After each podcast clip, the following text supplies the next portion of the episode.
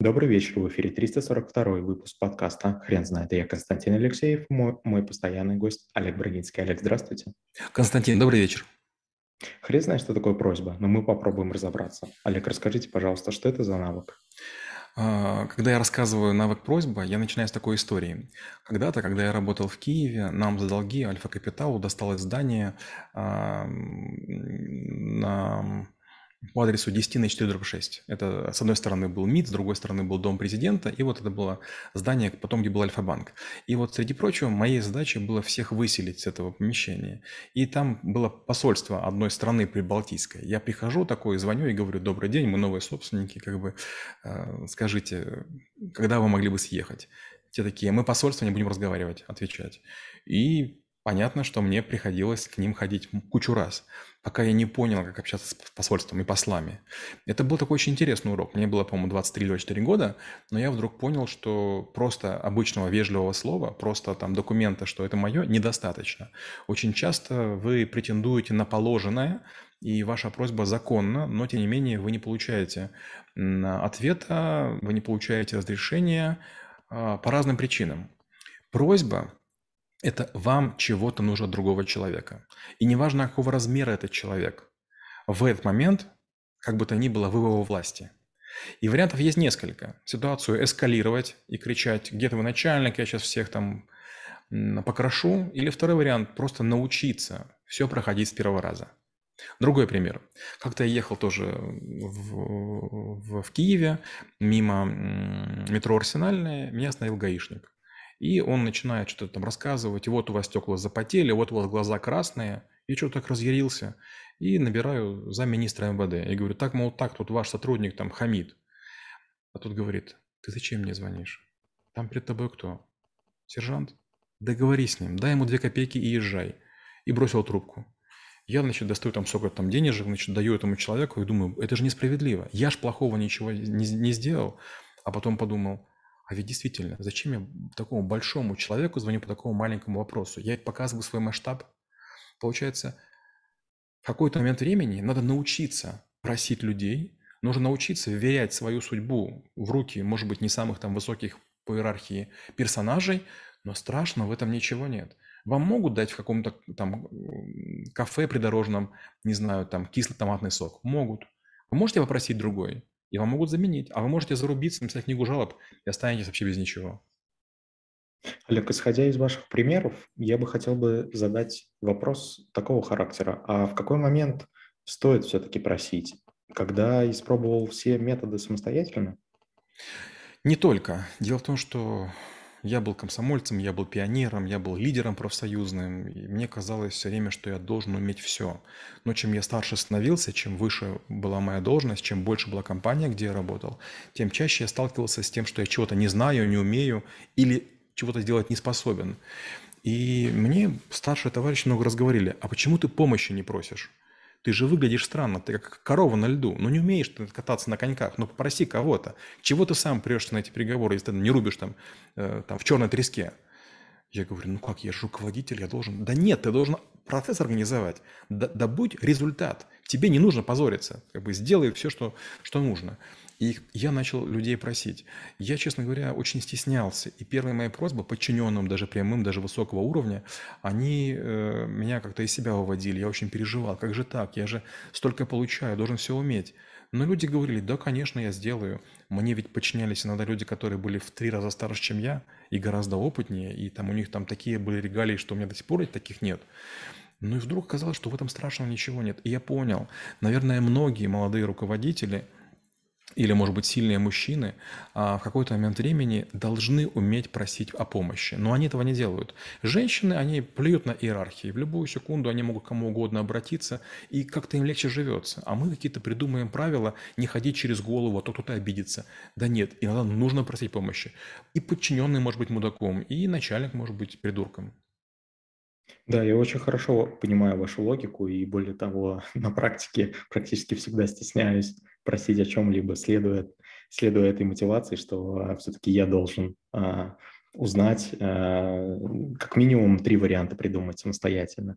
Олег, скажите, пожалуйста, есть ли какие-то ограничения в этих просьбах, чтобы человеку можно было не стесняться за нее? Ну, во-первых, э, просьба– это же только часть навыка, да? Просьба– это принять некое решение, обратиться к кому-то, кто более компетентен или имеет больший шанс на разрешение той ситуации, которая сложилась. Но этого недостаточно. Еще к просьбе у нас есть там еще там ряд компонент, и один из них – это вознаграждение. Если я прошу вас что-то сделать, а, я должен хорошо понимать, а баланс-то в чью сторону? Если я вам должен, то очередная просьба, вы имеете право отказать. Я должен положить что-то на свою гире весов. Если я вам предложу деньги, вы обидитесь, потому что вы хорошо зарабатываете, вы успешный молодой менеджер, это будет некрасиво. Мне нужно придумать некий довесок, который вам важен, полезен и интересен. А вот э, очень часто в сериалах или там в фильмах американских, ну, по крайней мере, так говорят мои ученики, в какой-то момент времени какой-то крутой персонаж другому не менее крутому персонажу подсовывает билеты на бейсбол или еще что-нибудь. И тот говорит, боже мой, моя любимая игра, или там суперкубок, или такие крутые места. И вот за этим нужно охотиться. Получается, что для того, чтобы иметь шанс кого-то о чем-то попросить, нужно иметь несколько вещей. Первое – это а, ваша сеть контактов, которая вам должна. У меня есть сотни людей, которые мне должны, и я не смогу воспользоваться их услугами по разным причинам. Скорее всего, я перерос или я уже на другой территории нахожусь. Но я очень часто эти контакты передаю. И говорю, ну, от, от, от такому-то человеку помогите. И говорят, да, мы сделаем для вас. И второй вариант – это погоня за артефактами – вот, например, у меня есть Миша Чуев, такой товарищ, он находится в Тюмени, у него консьерж-сервис «Эквилибриум». И бывает такое, что мне нужно кому-то подкрасться, и не получается. Если я просто приду, этот человек там получает, допустим, 10 миллионов долларов в год. То есть, ну, как бы, мне нечего ему предложить.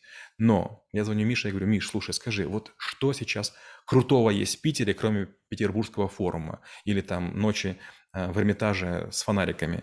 Он говорит, ну вот слушай, есть такой-то замок, вот есть такое-то место, вот есть такой-то катер, вот есть такая-то водка, вот есть там такое-то шоу. Я добываю какие-то очень крутые там билеты или приглашения, или какую-то возможность. И, значит, между делом говорю, а не могли бы мне помочь? Кстати, вот тут есть такая-то штука. И довесочек нормально воспринимается. И смотрите, я говорю вам, Константин, а не могли бы вы мне помочь? И если у нас даже нулевой баланс, вы думаете про себя, а готовы ли вы тратить на это время? А важен ли я вам? А ради чего вы это делаете? И возникает вопрос, как, как в детстве, а ты мне что? И я вдруг говорю, слушайте, как бы вот есть такая возможность, как бы там, в течение года я обещаю оплатить такой-то катер, который плавает там по голландскому каналу, и как бы там, значит, будут выступать такие-то люди.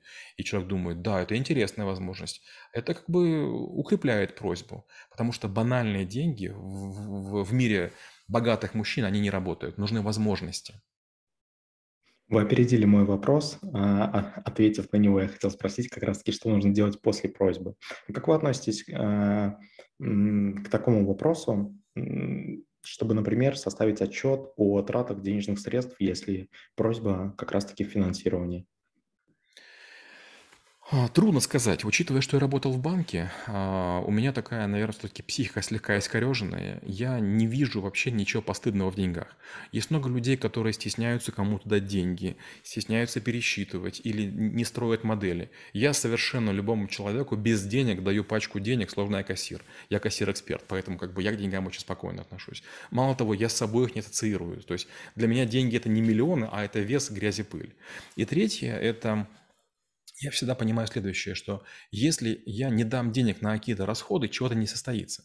И смотрите, я предприниматель, и если у меня не будет меланиновой губки, которая стоит, не знаю, там рублей 30, наверное, да, то где-нибудь останется пятно на белой стене. Если у меня не будет, там, не знаю, одноразовой какой-нибудь салфетки, да, стоимостью там 2 э, рубля, то мы испачкаем там чудо-дорогую сорочку или галстук.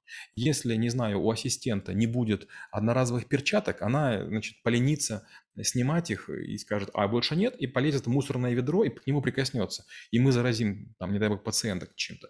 Я привык к тому, что я обязан следить, чтобы у людей были все необходимые ресурсы. Поэтому я спокойно говорю, скажи, что потребуется?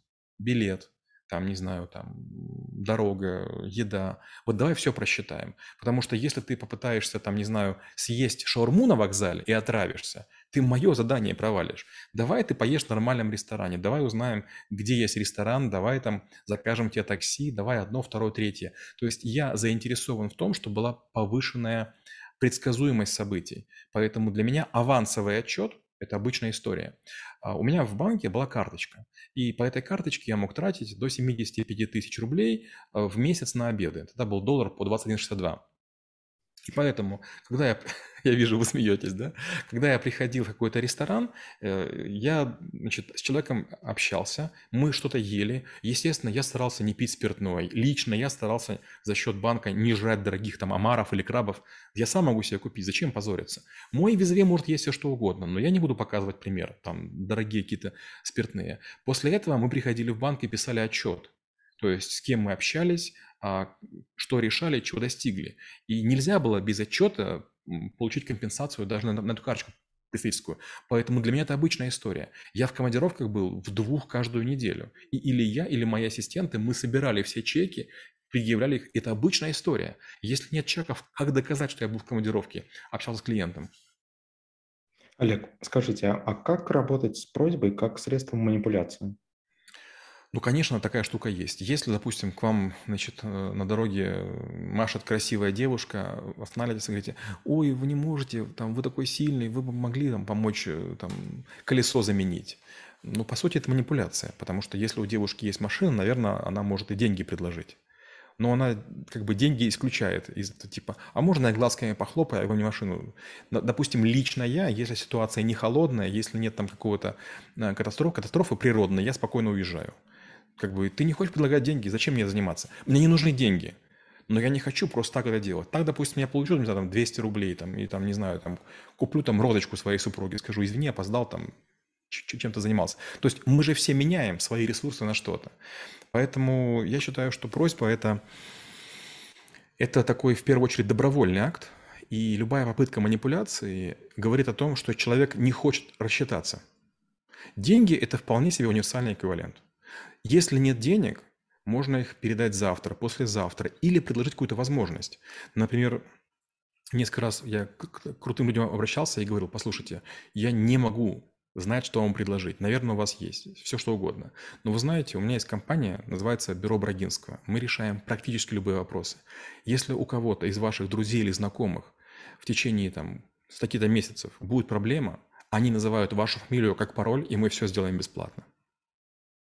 Олег, хотел задать еще практический вопрос. Как поступать с человеком, который открыто ничего не просит, но все-таки в разговоре это чувствуется? А, была такая история. Я был на острове Гамильтон в, Австралии.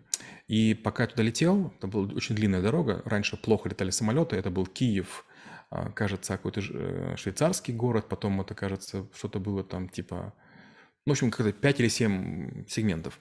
И, в общем, где-то потерялись мои вещи. А я дайвер, мне нужно было скоро нырять, я прилетел вообще без ничего. И вот, значит, я в гостинице, значит, э, что-то начал ныть перед парой австралийцев. И вдруг они говорят, чем тебе помочь? Я такой, да нет, как бы все нормально. Я... Они говорят, ну ты уже дважды сказал, что тебе плохо без твоих вещей. Чем тебе помочь? Я подумал, опачки, получается, для них-то я нытик, я привык к тому, что как бы мы часто ноем, да, и это воспринимается нормально. А они такие все типа позитивные, типа, помочь тебе чем? Я говорю, ничем. Они так, все, значит, тему закрыли. Я подумал, значит, получается, вы как попрошайка, скорее всего. Так оно и есть. Поэтому в какой-то момент, да, поступите как эти австралийцы и, и, спросите, помочь тебе надо или нет, или ты сам справишься. В третий случай люди говорят, помочь, и вы сами виноваты, что спросили. В третий говорят, помочь не надо, но вы чувствуете, что помочь надо. И еще треть, помочь не надо, и это чувствуется. Олег, спасибо. Теперь на вопрос, что такое просьба, будет трудно ответить. Хрен знает.